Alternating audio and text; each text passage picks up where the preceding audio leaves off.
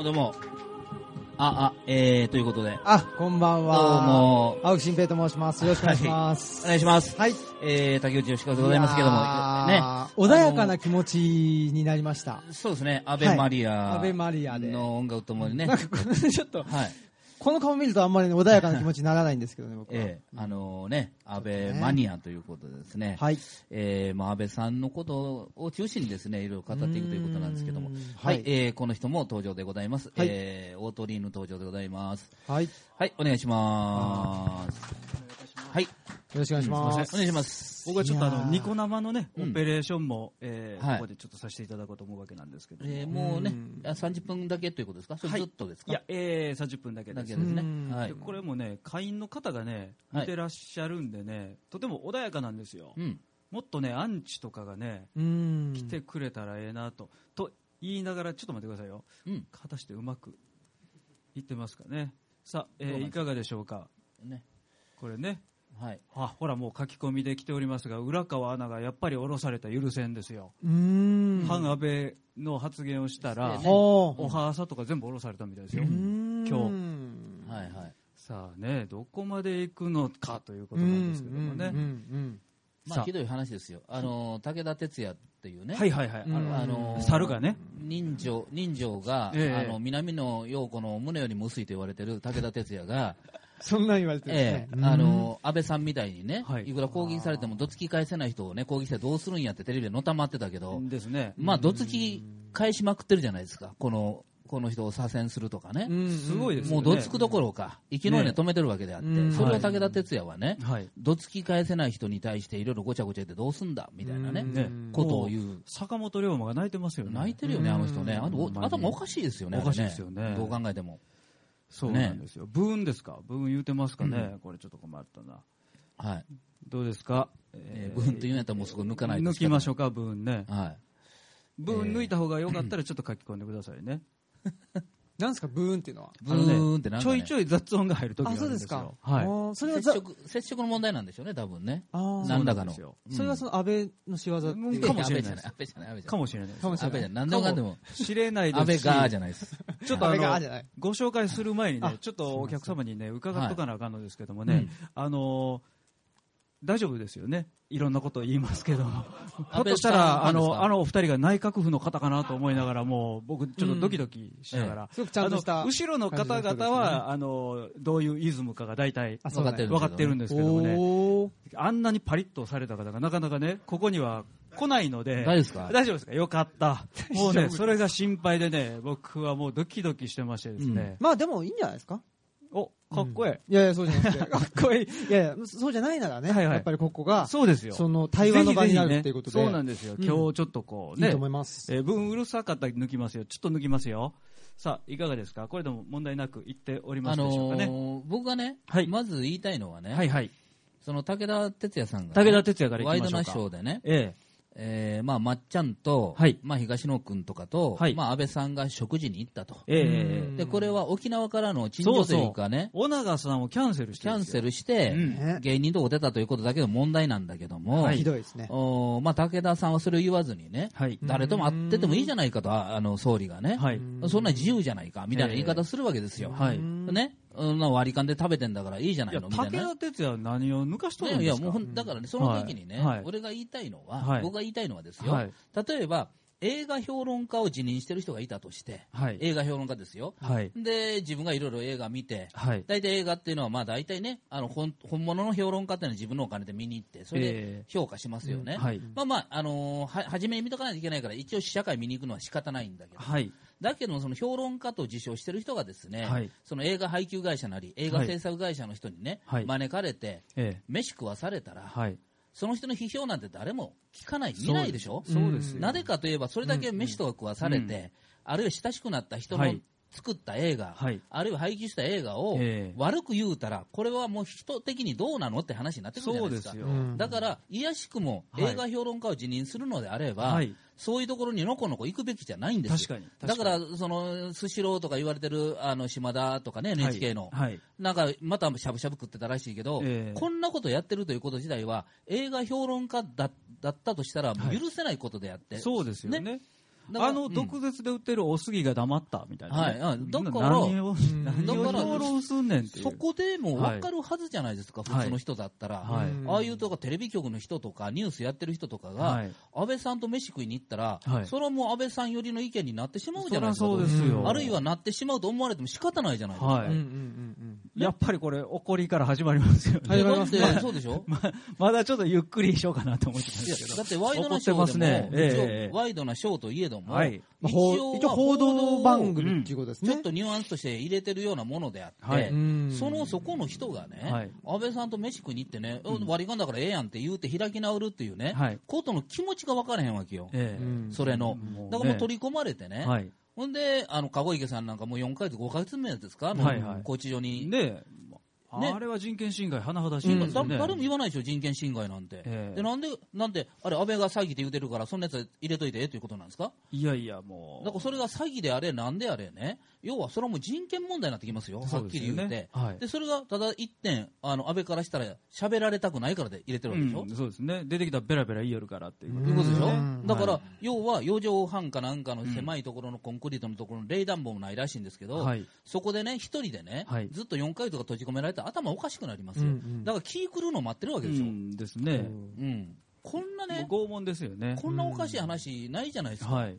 要は、ではい自分に味方したやつはどんどん出世していくし、そうです、そうです。んね？また一人出世してましたよ。ね？はいでしょ、でもうそれがそうもうもう開き直ってやってるじゃないですか、はい。だから結局、俺はどんなことやったところで味方いっぱいいるわというのもんちゃいますの、はい。いや、うんほんまですようね。んね？というね。ひどい話ですよえーほんま正直な話武田鉄矢が101回会うとけとかね。えー僕は日和ませんって書いてますけどもね。ここのコメントの人なかなか面白いんですよね、うん。毎回。ということで、うん、こういうことを言うていかなあかんようなことが、もう2018年直前にですね、うん。もう僕も思いましてですね、うん。あの、忖度 TV とか陰謀論とかでいろんなことをうん。ここで申し上げてはおるんですが、はいはい。今まではですね、うん。安倍に対してちょっとおかしいなとか、うん。今これ大丈夫とかレベルの話で、うんちょっとこう優しかったんですけども、もうこれはね、もううん言わざるを得ない時期に来ております。うんですよねということで始めました、安倍マニアでございますが、はい。ね、始まった。今日は、はい。えー学者の方と、学者って書いてあったんですよね。下に僕、学者って書きました。学者の方と作家の方にね来ていただきましてコ、メンテーター。いろんなことを喋っていただくんですけども、というか、これからもずっとお二人に来てもらうわけなあ、あんですけども、ね。りがとうございます。はい。まあ、いつもはね、あのープロレスについてですね、そうなんですよ。ガラッと変わりましてね。話してるんですけそう、どね。だから多分あれは青木さんのはい一番こう、緩い部分というか、趣味の部分をここでそうですね。開いていただいておるんですけども、はい。ちょっと違いますよ。うん。来年からはもうちょっとね。黙ってません。よ、僕らは。うんだからね、やっぱりはい。その、今までは、はい。なんていうんですかね、まあ、安倍さんとええ。お友達だとはい。出世、ね、はい。出世できるとかなんとかっていう、はい。まあ、その、ズブズブの関係だっていうぐらいだったんで、はい。まあね、そのぐらいだったら、まあうん。ね、まあそんなもんかというところありましたけど、さっきの籠池さんの話とか、はい。あと伊藤詩織さんの話とか、ちょっとね、もうね一線超えてんじゃないいや、もうのっていうことすべて。がね、うん我々の生活に及ぶまで歪められそうですよね出しましたので、もうこれはあかんと。そうですね。はいうん。ということでね一番ね、はい。もう許されんぐらい腹立つのがね、はい。安倍をあの応援してる人がね、はい。安倍が何かしたという証拠を出せ、証拠を出せ、証拠を出せって言ってるわけですよ。はいうんね、で僕らは証拠出まくってるやんって世界やん、ええそうですねでそれに対してまともに答えないから長引いてるわけじゃん、はい。うんまともに答えたら終わることやん、はい。でしょ？あのテープも出てきて、ええ。財務省もそれは本当ですって言うて、はい。認めざるを得ないわけじゃないですか、はい。だから隠しきれない部分がいっぱい出てきてるわけやん、ええ。後の部分は隠してるわけやん、隠してると全部出したらええやんか、はい。なんで安倍は出さないの、安倍さんは。うん。だから、あの人が総理大臣の意思で出せって言ったら出てくるやん。そうですよ。だ。からということは出すなって言ってるわけでしょ、うん。要するに。そうですね。だから出てきて、昭恵夫人とかもこう名誉校長とかやってたんだから、出てきて言うたらええじゃん。はい。影のおっさんも出てきて、親友のおっさんも出てきて言うたらええやん。はい。で、それをなんで出さないの？出さないからおかしいと思われるわけよ。そうですよね。そはい。ね。ほんで、それをさ、証拠出せ、証拠出せ。証拠を出し渋ってんのは安倍さんじゃん。はい。あの、そういう話を今日2時間怒りますんで、まあまあ、ちょっと、う。もうね、あの、結論出ちゃったっていうところありましたけど だっね。てさ、ものすごいおかしい話でしょ？おかしいですよ、おかしいですよ。うん。はい。うんほんでなんか、なんかあれやったらしゃぶしゃぶ食いに行ったとかさ、ええ焼肉行ったとかさ、はいもう肉ばっかり食ってるやんあの人。ほんまですよ。そして竹内さんはうんコードレスで行こうかというね、あの、はい相川金也さんのそのリベラルイズムを引き継いだ枠の今、えーはいメインコメンテーターとしてですね、うんやってるんですけど。今日取ってきたんでしたっけ？いやあそうですかあの、水曜だから、あ、そうか。昨日今日何曜日でしたっけ？今日木曜です。もうむちゃくちゃや。はい、昨日。あ昨日取ってき昨日ね来られたり、ちょっと待ってくださいよ。ほんで、あの、はいこちらの青木先生は、はいオムラジ、オム、あ、オムラジラジオってう。いうですね、ね、インターネットラジオで今も書いてましたよ。あ本当ですか？ありがとうございます。いつも聞いてますありがとうございます。あの、もう誰も聞いてないだろうなと思いながらも、はい。はいもう4年ぐらい配信し続けてまして、はい。で、それあの、まあ、オムライスラジオっていう、はいまあ、自分であの iPhone 持ってってええ撮ってるんですけど、はい今日午前、あ、午前中じゃないか、はい。お昼過ぎか。そう。あの、最近ね、もう青木先生は最近と言ったらあれなん、もう昔からでしょうけども、はいはいはい。いろんな穏やかな主義の方とうん、かなり有交友が深くですね。穏やかな主義。穏やかな主義。どういう点のかまだちょっとね、ああ、言いにそうですね。くいですけどねまあ、あの、基本的にはその、はい思想家のですね、内田達内田先生生。の、僕大学のゼミに通ってたんで、あなるほど。そうなんですよもう門下ですね。文科生ですね。なるほどうん、っていうことがあって、まあ、学者って書いてありましたけど、はい専門はそのヨーロッパの歴史なんですけど、はい。ヨーロッパの歴史を大学院で勉強するのと同時に、その内田達先生のもとで、まあ、現代社会。についてどう考えるかっていうことを、あの勉強してたと。内田先生もかなりね、発言されてますよね。いやー、そうですよ。この件については。うん、してます、えーしてます。まあ、安倍政権の批判もそうですし、はい。うん、やっぱり、まあ、竹内さんと、まあ、本当に、あの、おっしゃることは、まあ、ほぼ一緒はい。ですね。ですね。うん。ですので、コードレスとか、こはい。ことかに、あの、いろんな意見のね、お持ちの方うん。に、ぜひゲストで今後来ていただこうということを、うん。こう1回目にですね、はい。あの、打ち出したいなと思っておるんですけども。で、こそれがその第1回目に向けてのええ。第0回みたいなことがそうですね、ゼ今ロ。的なことでうね。ん。ですので次回は2月にやろうと思ってるんですよ。はい。はい。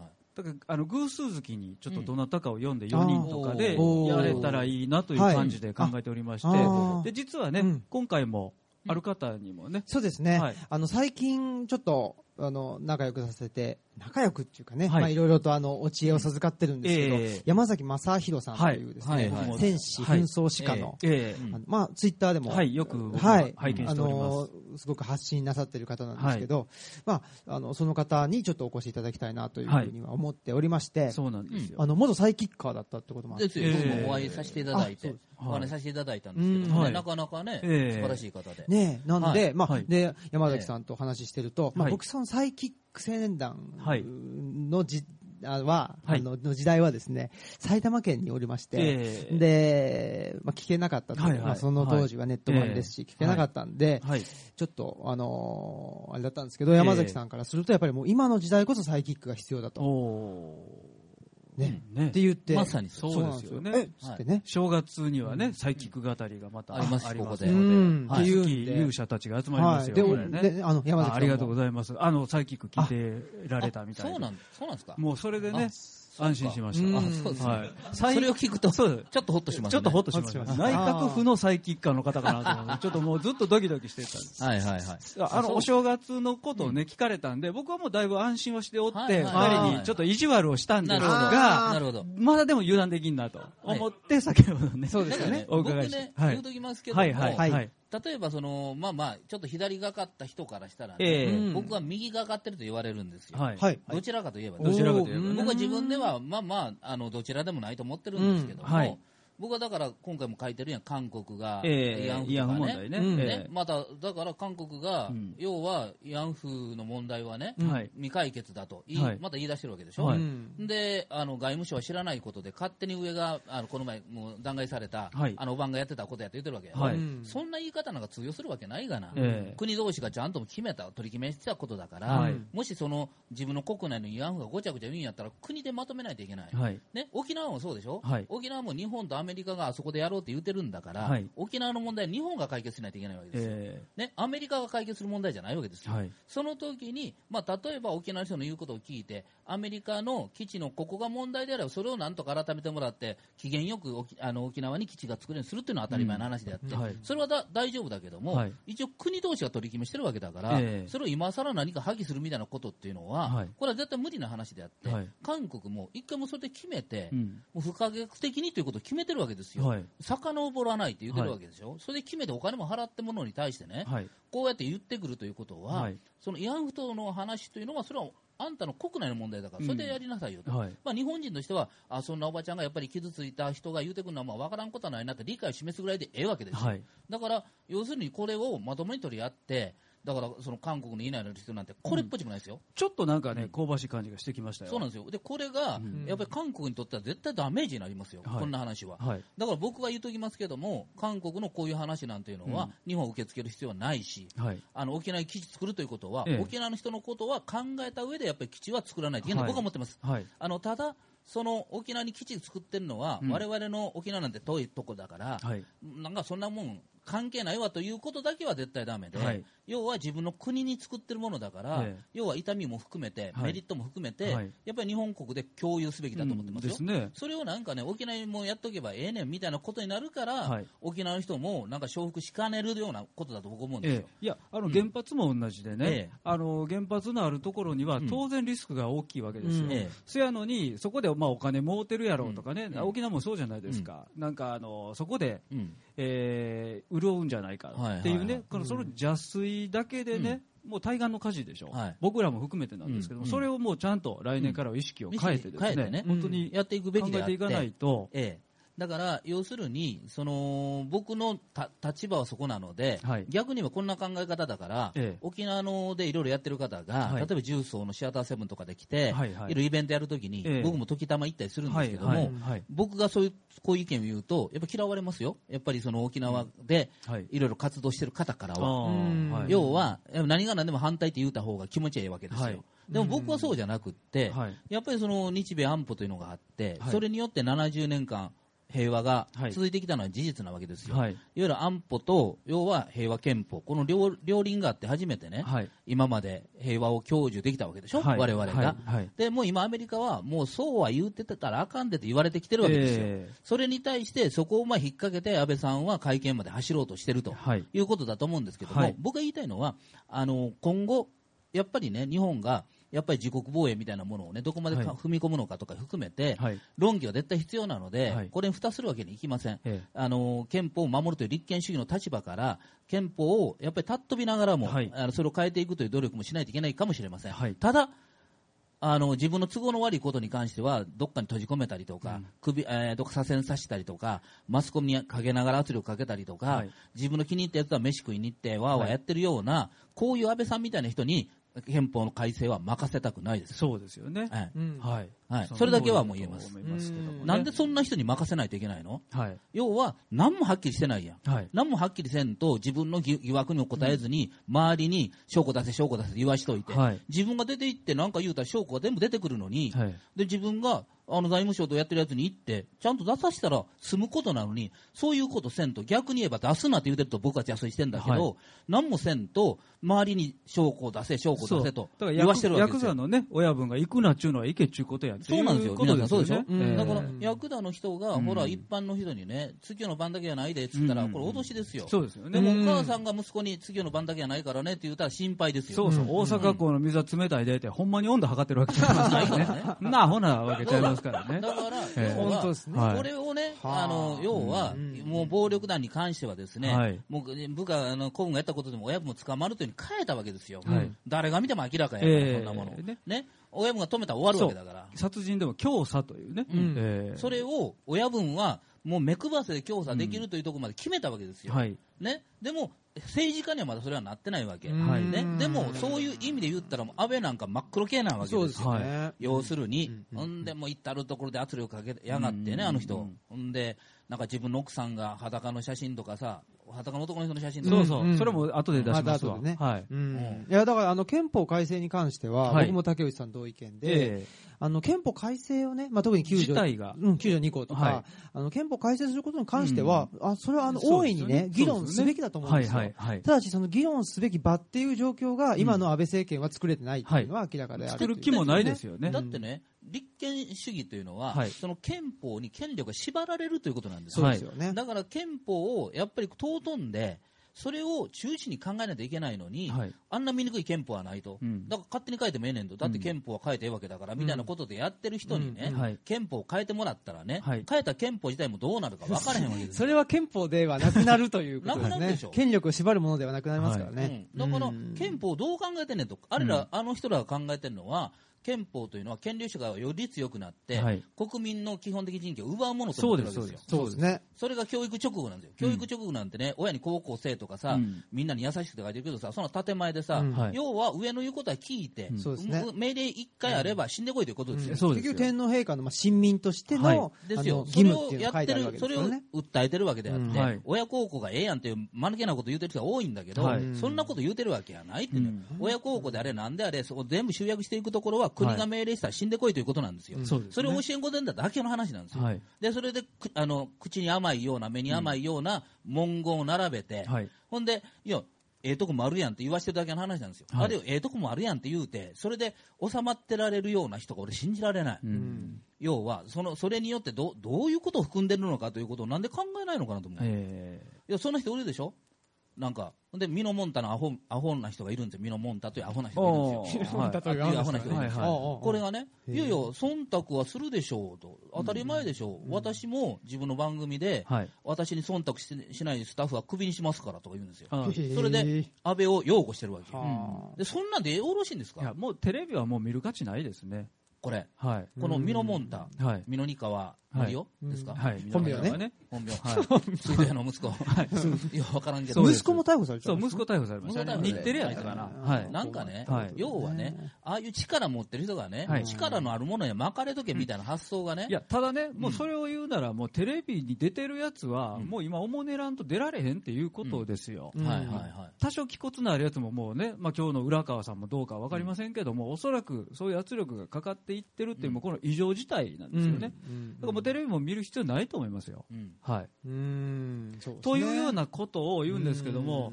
うん。まあ、絵見ながらね、あのー陰謀とかいろいろやらせていただいている中で、はい。あのうん。ーいつものパターンでね、ちょっとずつテーマを、えー展開しながらやっていきたいなと、であのーニコ生をご覧の皆さんはあと7分ぐらいですか、はい、でお別れで申し訳ないんですけども、えーちょっとこうビジュアルを見ながらですねお二人にご意見を伺っていきたいなと思うわけなんですけども、えーじゃあ今回のですね、えー本日のテーマに「えー」言うて書かれてるけどごめんなさいね。来てくださいね。まあ、いろいろテーマありましてですね、ちょっと論点というのは途中で、えー、と一遍差し込んでみたいなと、えー安倍についてのいくつかの論曲が、えーおりますのでね、えーでまあ、ニュースとかね、えー悪性ね。で、データとかもあります。データ見てみます？あデータみたいですあ安倍がねどんだけひどいかっていうところを見てみましょうか、まず我々のこう庶民の給与の話ね、この間もこのちょっと表を使いましたけども、えーこれがね、来年、えー2020年ですかね。えーの給与明細こうなるであろうということですよね、えー。年収360万円で血税101万円が安倍実行政権に持っていかれその血税を海外に数十兆円ばらまき、えーポンコツ武器に5兆2000億円、えー加えて消費税8%国車の税金固定資産税などなんださらに取られると、えー投票して政権を変えればいいのにと。いいんですか？皆さんということなんですけどもまずこれですよね。えー給料30万、えー年年収ですね。360万の額面の人がこうなりますということなんですけども。社会保険なんでこれすごいでう。しょ、ん。ね、保険料もアップですし。という明らかなその弱者規ですね。定なんですけどあもの生活保護のね、あのー最近のニュースを見てても、もう明らかに、えーであのーえっとね社会福祉士っていう資格があるんですよ、はいでその資格を取るはい。ために、まあ、あの受験料ってあるんですけどその受験料も、ね、アップしたりしてるんですよ。だからねで、まあ、その、ね、武器を、はい。ね、あの買ったりとか、はなんかね、うん。あの海外にね、はい。あのお金ばらまくとか、えあとは何でしたっけ河野ーはい。賠償でしたっけあねがなんかねプライベート的なみたいな。はい。あれがどういうことなんでしょうね。それで、なんかでこういう状況じゃないですか、はまあ、にもかかわらず、えあのー、10月下旬にあの、はい衆院選ありましたけど、はい。やっぱりね、ええ。自民党対象すると。だからこういうね、データがマスコミが出てこないからですよ。そうですよね。テレビでこういうことを言うたら、はい。あんなに取れるわけないんですよ。はい、うん。だから普通に言うとけばあんなに取れるわけないんですよ。はい。だからテレビはいかにそういうことを知らしめてないからですよ。うん。ほんで、アホの一つ覚えみたいに、ネトウヨみたいな人は、はい。一年中盛りかけかえみたいなこと書いてんだけど、そうですよね。盛りかけなんか全く今やってまへんやんか。相撲とですし、かなんやら。ネット上も雇われてますからね、うん。電通の一室にも部屋あるようにしてますからね、僕、はい、だからふ、ざけんなと、うん。要はね、あのもうものすごいわあの分かりやすい話で、はい。要するに取る取れるところから取って、はい。一番悪いのはね、え。例えばあの生活保護、はい。働かなくってもらってる人が月いくら、えはい。で散々働いてもらえる年金が月いくら、うん。であの年金、散々働いたのが絶対少ないんですよ、はい。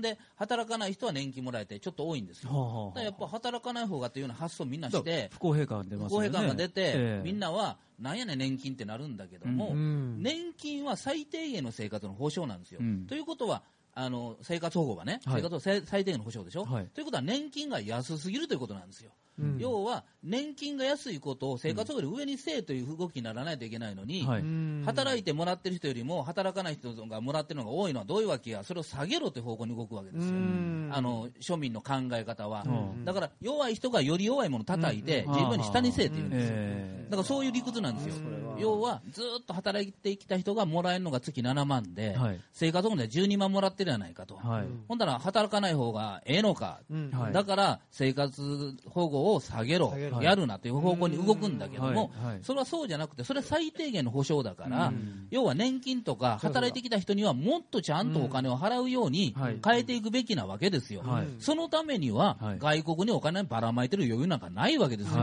はいばらまいてるやつをそっち側に当てたらみんなそうなるじゃん、ちゃんと。はいで、それをね、みんななんで言わないのかなと思うんですよ。そうですねはい。何なんでしょう。まあ、まあ、こういうデータが出てこないからっていうことなんですかね。うんうんいやー結局だから、あの安倍さんが外え外交がはい今までの中で、あの一番多かったとか、鳩山に比べたら何倍やとか、いやいやあのどっかからも、はいあのなんか来てほしいと言われてるというのは、うんお金持ってくるからですよ。そうですよね。ね、うんそうです。ちょっとばらまきも見てもらいましょえぐいっすよ。これね、もうほんまに腹立ちますよ。もうこれ消そう。不愉快やう。ん。不愉快不愉快。えーばらまき、どこ行ったかな？これや、ばらまき。ばらまき一覧っていうのがありましてね。もうこれね、もうで、長すぎて見えへん、ええ。ちょっと待ってくださいよ。これは、もう一回、えーこれを見た方がいいかな？ばらまき一覧2017ってね、まださらにこの間ばらまこうとしてますからね。えーあ、これもね。あーこれね。えーっと、一覧がね、あ、これはだいぶまとめてくれてるやつですね。もうこれもう、吐き気しますよね。これ。まあこれっていうのは、はいその日本政府が主体的にはい。あのばらまいているのか、はいそれとも、おまあ、アメリカからの要請によって、ええまあ、ばらまばらまけと。